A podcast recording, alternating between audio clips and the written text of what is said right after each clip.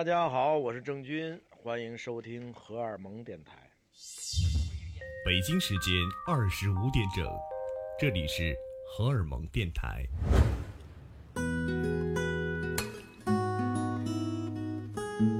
相遇有时，后会无期。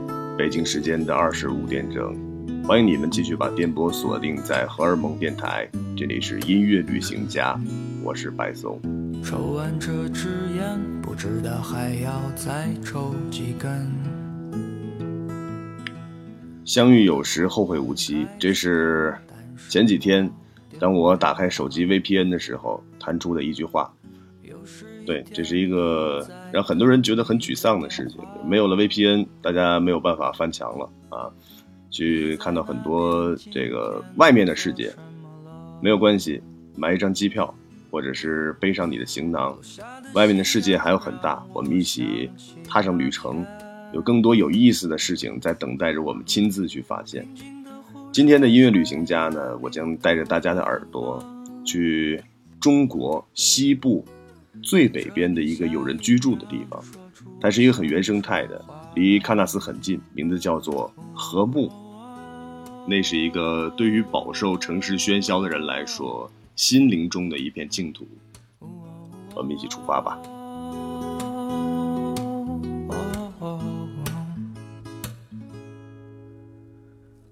过了凌晨两点半，还是不想睡。无论是什么样的旅途者来到禾木，你的第一印象都是翻山越岭，穿越了无数个山谷，你终于来到了一个开阔地，那里有几个小村庄。当你仰望天空的时候，有鹰在你的头顶盘旋。对，禾木不是一个世外桃源，它更像是置身在梦境当中的一个地方。所有你能看到的都是大片大片的颜色，有绿色。蓝色、白色、牛羊的颜色和山花烂漫的颜色。生活在这里的人们，每天对着这一片大自然，享受着最淳朴、简单、真挚的时光。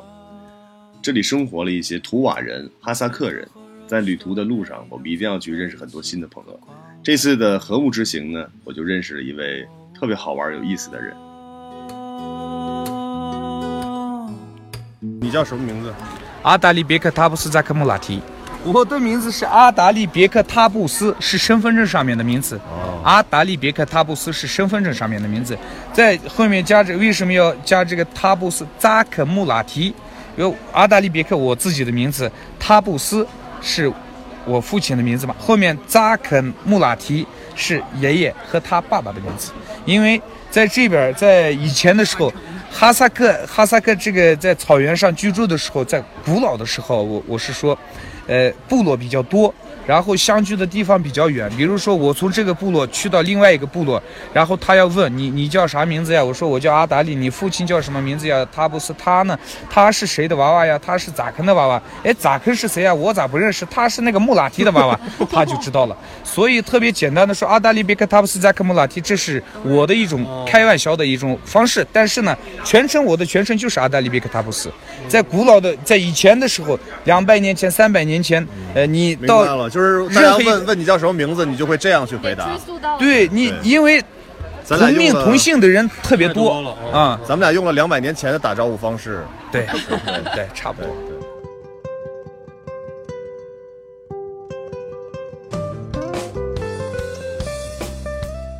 怎么样遇到了这位哈萨克的朋友呢？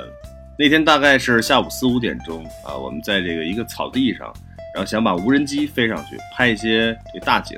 因为用无人机拍这个新疆实在是太漂亮了，就是飞机刚升上去的时候，这个哈萨克的朋友突然间就出现了，然后就在肢体语言上做出了各种这个像拿弹弓打鸟的这种状态，就是开玩笑想把这个无人机打下来的那种感觉，哎，觉得大家挺挺合拍的，然后就开始在一起聊。当然，你想了解一个当地最原汁原味的文化，我当然要从他那里得知。这个阿勒泰地区，你你如果说对这个游游牧游牧民族的生活感兴趣的话，你们可以专门抽一个月的时间，呃，两个季节，一个是在五月份到六月份到七月份之间，一个是九月份，呃，这个季节，它五月份是从这个山下往山上搬迁搬家，你可以跟着他一起生活一个月，或者说从他们从这个山上，我们这边的这个野麦盖体，这个这个山叫野麦山，后面就是这个游牧民族的夏季牧场，这边叫托尔盖特，托尔盖特这后面也是。呃，他们的夏季牧场，所以每一个不同的县，像这边上来的都是这个布尔津县，呃，然后富海的，然后再往那边走的话是哈巴河境内的白哈巴那边是有吉木乃县的那些游牧民族，就是夏天它是夏季牧场在那边，呃，在大概有一个月的时间，然后搬到这里来以后，六月中旬、六月底的时候就到夏季牧场，然后在我们的夏季牧场待上大概。七月份、八月份两个月，他们就往回走了。每年的大概五到六个月都是在搬家的过程当中。但是现在因为这个技术发达了嘛，有车，嗯以前都是用骆驼、马、马、骆驼要搬家，然后用马来走。但是现在好多地方，比如说这个通了柏油路以后，它直接可以一大卡车把牛羊赶过来以后，就可以放到这儿，然后再进进入到那个山道的时候，它会它才会用骆驼跟马这样子。牛羊马，呃，牛羊全是放到这个山上。这里有的动物，呃，第一个大的种族是人，也是动物啊。对。之后是牛、羊、马，然后羊分两种，基本上这边多的，呃，像蒙古族的话，蒙古族图瓦，的图瓦人是属于蒙古族的一个分支嘛。哦。他们大部分时间养的都是山羊。呃，绵羊的话，呃，不是这儿的，绵羊从从从山下，刚才我说的那些游牧民族带过来，是不是它皮毛也颜色也不一样？呃，山山羊，山羊瘦山羊就是带角的那种，明白啊？然后白色的，纯白色的，也有黑的，它就是爬山这样子，也有黄的啊，也有黄的啊。但绵羊的话，嗯，它就是毛比较厚，我们这边的绵羊叫阿勒泰大尾羊。它的尾巴比较大啊，肥油特别多，但是肉特别的嫩，所以叫阿勒泰大尾羊。它都是像刚才我说的这些县城里面，或者说我们的那个乡村城镇里面，它的牧民夏天的时候把它全部拉上来。但是现在没有咱们以前传说中的那种每户人家有几百只、几千只羊的这种没有，因为地方比较小啊，有限，所以每家每户最多的可能就几百只、两三百只。但是刚才咱们说的巴彦布鲁克那边的话，有上千只羊的，呃，几百头牛的都有。现在我们所看到的，在人家在搬迁当中看到的，上百只、上千只羊，它都是，比如说你们四兄弟，呃，或者说四个人，呃，全部聚集在一起的，呃，私家的羊，或者说有由我，呃，来承包你的、你的、你的、他的，全部这些羊我全部承包，夏天来养，因为现在没有专职的这种呃牧民。呃，他就专门有些人会出来放羊放牧。嗯，我今天在路上过来的时候，我看到有那个有些马，它的那个两前腿和后腿被绳子绑到。对，对，这种是当地的一种特点吗？还是什么？不是特点，这个马的话，它是放养式的一种动物。嗯，比如说它马的它自己会有自己的草场。就是说，这个山跟那个山中间是哪一户人家的草场？怕他跑到。如果说你你放到这边了以后，你他跑了这个这么大的山，你上哪儿找去？你把它绑好了以后，它跑不远。你就放到这一片地方以后，到明天早上，它还是在这附近，不会跑远，是这样子。但是牛羊晚上睡觉要把它们圈到那个里面睡。对，要圈起来，然后给它们摆个床，呃，叠个被子、褥子这些要。对。所以什么时候杀他们？对。干嘛？我特别单纯。那什么时候杀他们呀？想吃的时候就杀呗。就是卖。饿的时候什么时候卖呀？饿的时候。呃，每年的什么时候卖？缺钱花了就卖。羊的话是在九月份。呃，最最好的，因为它一夏天在这个夏季牧场吃的草特别多，特别肥，然后下山的时候。呃，这个肥的、壮的这些牛羊，它的价钱卖得高。如果说你的羊在一月份、二月份、三月份这个时间的话，是特别瘦，你卖的话也没人要，而且你卖的时候价钱也特别低。啊，哪月份买？养个几？就是到养到七月份嘛，我们说。对，今年生的，今年开春的时候生的这个，两月份、三月、三月份这样子生的羊羊羊羊娃子。它到九月份，它就是一个几个月都已经长出了，长六个月，六个月，六个月的时候就可以吃了，非常非常嫩的羊羔肉就可以吃了。那那差不多也就是那牛呢一年也只养一批羊。不是一批养他他哦哦哦，随便它怎么繁殖嘛。对什么东西？那大概也都是一年的一个循环。对，比如说这个老羊今年生的羊羔子，呃，你秋天卖掉了以后，它明年开春的时候，这个老羊还会生一批。但是逐渐这个羊变老了以后，你把它卖掉，然后转换一批新的，然后再这样子倒。对它生的小孩儿也可以留下来继续，就是把公的卖掉，把母的。它它不会生小孩，它只会生羊羔。就是 叔叔，你干嘛？我不是叔叔伟大的哈萨克族叔叔，我是十八岁，我才十八岁。我二十，那您叫姐吧，我啊三十二姐，我长得比较着急。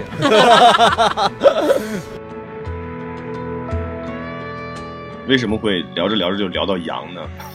呃我觉得有两种可能，一种是因为确实你放眼望去，经常可以在这个阿勒泰地区看到很多一片一片的羊。再呢，就是咱们聊天的过程当中，旁边的烤炉已经烤好了很多新鲜的羊肉，哇！美食对于任何一种生物来说都是无抵抗的。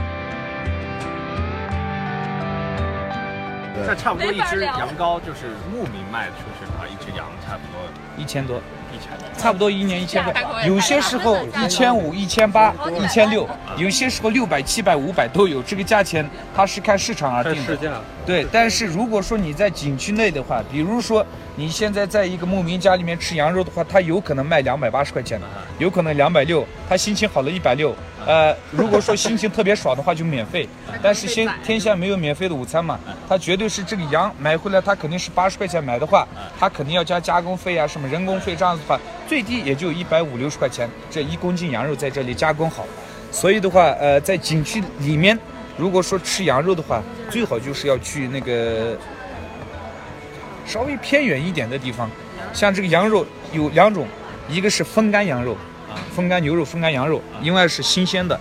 但是我们所吃到的这些羊肉，平常我现在带你去一个牧民家里面吃羊肉的话，你不可能是新鲜的，除非是现宰的、现杀的。所以的话，你吃羊肉最好是如果没有现宰羊的情况下，最好是吃。如果他们家有这个情况，就是，呃，风干肉，它是非常好。经过长时间的这个风吹，然后这样子，呃，用烟把它就是腊肉那种感觉，对，肉那种，对对，就是熏肉的对那种感觉。但是，呃，我平常很奇怪，比如说你在我们家住了五年、六年，或者说在我们这一片区生活了十年啊，我是哈萨克。呃，然后您是汉族，呃然后我煮出来，呃，我们两个同样的东西，我煮出来的一一一锅羊肉，跟你煮出来的一锅羊肉，做法是相同的，但是味道不一样，我就想不通为什么是这样子的。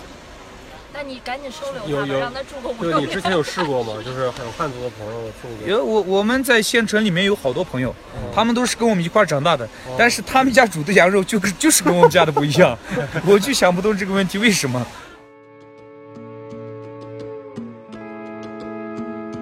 阿达利别克塔布斯是一个特别好玩的哥们儿，而且从他那里我得到了非常多有价值的讯息。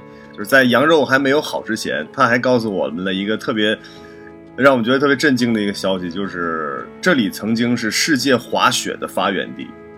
去年的时候有那个外国的滑雪爱好者从那个山顶直接滑下山，对，然后他们是直升登上去滑下来的吧？还是直升机上去滑下来？那会儿我在睡觉，我也没注意他们在咋上去 开始的了转移目标了。啊，对对对对，然后这边也有当地的，像那个咱们说的图瓦人、蒙古族，他们用他们那古老的滑雪板，也不用什么任何的防护措施，措施就可以直接从那个上面下来。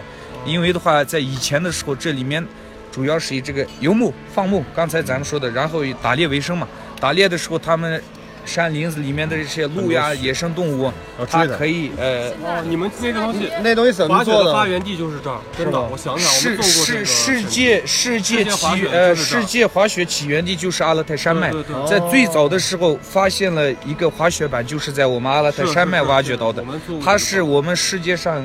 有多少历史我忘了，回头打电话问一下再告诉你。然后没事没事，每天呃，就是每年的时候，因为现在这个发展了嘛，包括我们后面这座山坡冬冬季的时候，咱们这边就冬季旅游滑雪场嘛，但是可能的话后期要搞更大的，但是都是现代的那种滑雪板。呃，我们这边原始古老的滑雪板就是用松木做出来，然后在外面包一层这个马马的这个对，后腿或者说前腿的那个皮子比较顺嘛，它下坡的时候比较特别顺滑，快的很。上坡它逆毛的时候有摩擦力，对就可以这样走着上对对对这是当时他们发明的时候，这个想的太好了。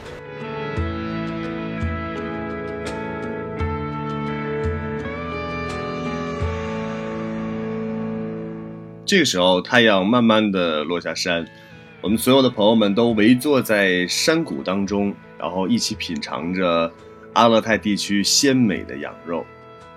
新疆的乌苏啤酒，它的劲儿比较大，所以平时的我喝上两三瓶就会觉得已经有点眩晕了。但是这天晚上，因为在祖国的一个角落，我们和很多新的朋友相识，呃，明天就要离开新疆了。明天大家就要分别了，所以这一天晚上我们大家要好好的聚一聚，酒就喝的有点多了，大概喝了有五六瓶乌苏的时候，因为哈萨克的朋友是非常热情好客的，还拿来了冬不拉为我们演唱了哈萨克当地的一首非常好听的歌曲。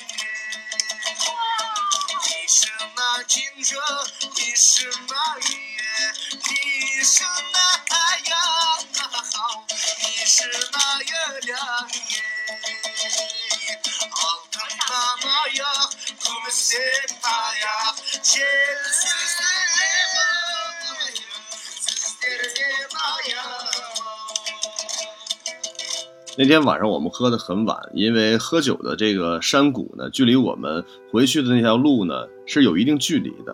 但是当我们喝得特别醉的时候，真的已经完全忘记了怎么样才能走到我们休息的酒店。其实这是很危险的啊，而且和木这个地方呢，它这个一条一条路当中，山村小路基本上是没有灯的，我们只有拿起手机的手电才能照到路。走了没两步，这个时候，呃。